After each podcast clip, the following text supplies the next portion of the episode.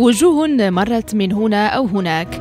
ذات زمن مضى أو الآن بصمت الحياة صنعت حدثا أو تركت اثرا في التاريخ. نحن نقص عليك سيرة إنسان يوميا مع حسن المولوع على إذاعة الأخبار المغربية ريم راديو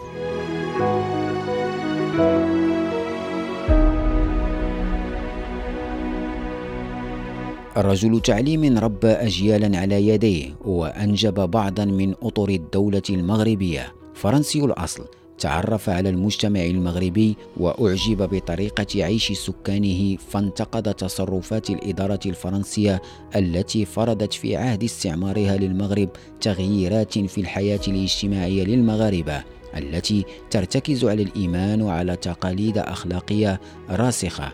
حديثنا اليوم عن رجل فرنسي اعتنق الإسلام واستقر بالمغرب للاستمتاع بالحياة ذات النمط التقليدي المحافظ بعيدا عن صخب الحياة العصرية. عاش في المغرب زمنا طويلا ومات على أرضه ودفن في ترابه. إنه ميشيل لوكس أو محمد المهدي اللوكس بمدينة فرنسية قريبة من الحدود الألمانية ولد ميشيل لوكس في الثاني من دجنبر من العام 1927 درس وترعرع في المدارس الكاثوليكية.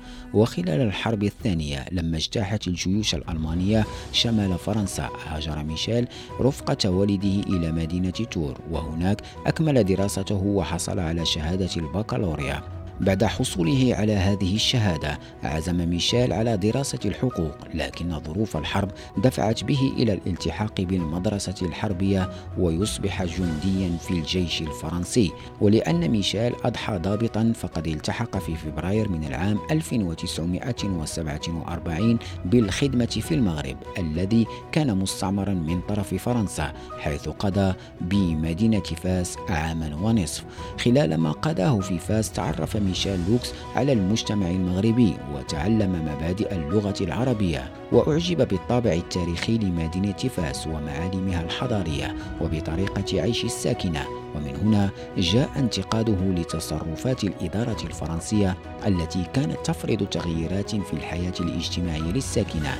بعد خدمته في المغرب عاد الضابط ميشيل لوكس إلى فرنسا ليلتحق بالجبهة الحربية بالهند حيث قضى فيها عامين. في العام 1951 اعتنق ميشيل لوكس الإسلام وتسمى بمحمد المهدي. واتصل بالزاوية العلاوية الموجودة بفرنسا وبقي يتردد عليها. مكث في فرنسا حتى العام 1954 ليقرر العودة إلى المغرب مرة ثانية للاستقرار فيه.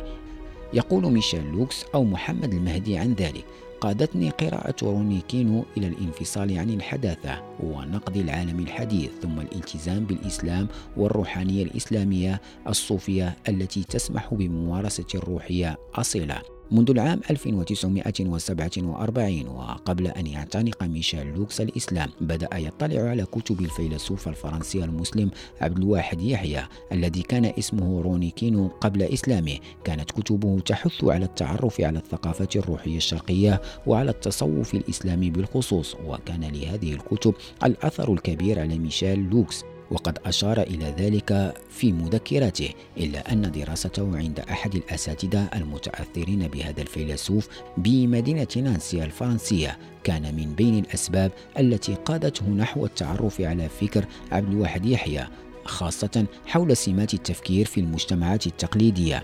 كل هذا فتح له أفق النظر للأمور وللأشياء بطريقة مختلفة. كان أول اتصال لمحمد المهدي اللوكس مع مجموعة دينية في مولاي إدريس زرهون مع شرفائها الذين رحبوا به. أعجب بالتجربة لأنه كان نهما للاستفادة في الجانب الديني الروحي ولأول مرة اندمج ضمن مجموعة من المؤمنين في مركز ديني وتعلم منهم وتأثر بهم وبالتزامهم وبالشعائر الدينية. وقد كان قبل ذلك يمارس هذه الشعائر فرديا أو بتعاون مع قراء روني كينو الفرنسيين الذين اعتنقوا الإسلام واستقروا بالمغرب.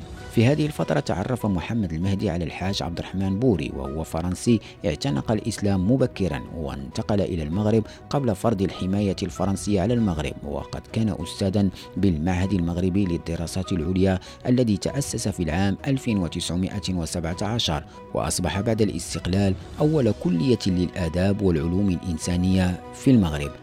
عاش محمد المهدي اللوكس لاحقا تجربة الحج رفقة عدد من الحجاج من منطقة بويزاكارن وصفها في مذكراته بأنها لحظات كانت استثنائية لا تنسى ترقى بالإنسان في وجوده وكينونته ويضيف قائلا ولأول مرة لا أحس بأنني غريب ولا أنني مختلف إنني أنتمي كلية إلى هذه الأمة التي على الرغم من تنوعها لكنها موحدة في عقيدتها وفي إرادتها وسلوكها. انخرط محمد المهدي اللوكس في سلك التدريس معلما للغة الفرنسية وتنقل بين عدة مدن.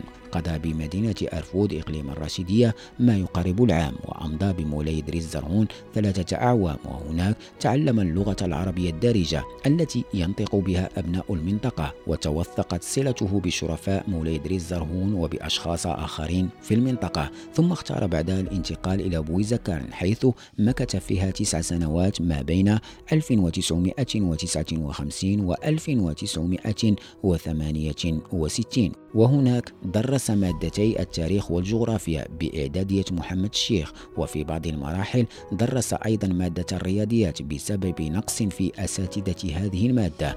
وبالموازاة مع التدريس تولى إدارة الإعدادية كما شغل مفتشا مساعدا للغة الفرنسية بكل من قلميم وتزنيت في العام 1968 انتقل إلى مدينة إنزغان واستقر بقصبة طاهر المزار بضواحي أيت ملول حيث اشتغل مدرسا لمادة التاريخ والجغرافيا ثم مادة اللغة الفرنسية بثانوية عبد الله بن ياسين.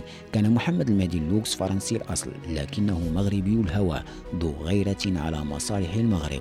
وقد كان شاهدا على تحولات النظام التربوي الوطني ببلادنا خاصة في شق الانتقال من النظام الفرنسي إلى النظام المغربي. بعد الاستقلال توفي المهدي اللوكس في الثامن والعشرين من فبراير من العام 2018 ودفن بالمزار بأيت ملول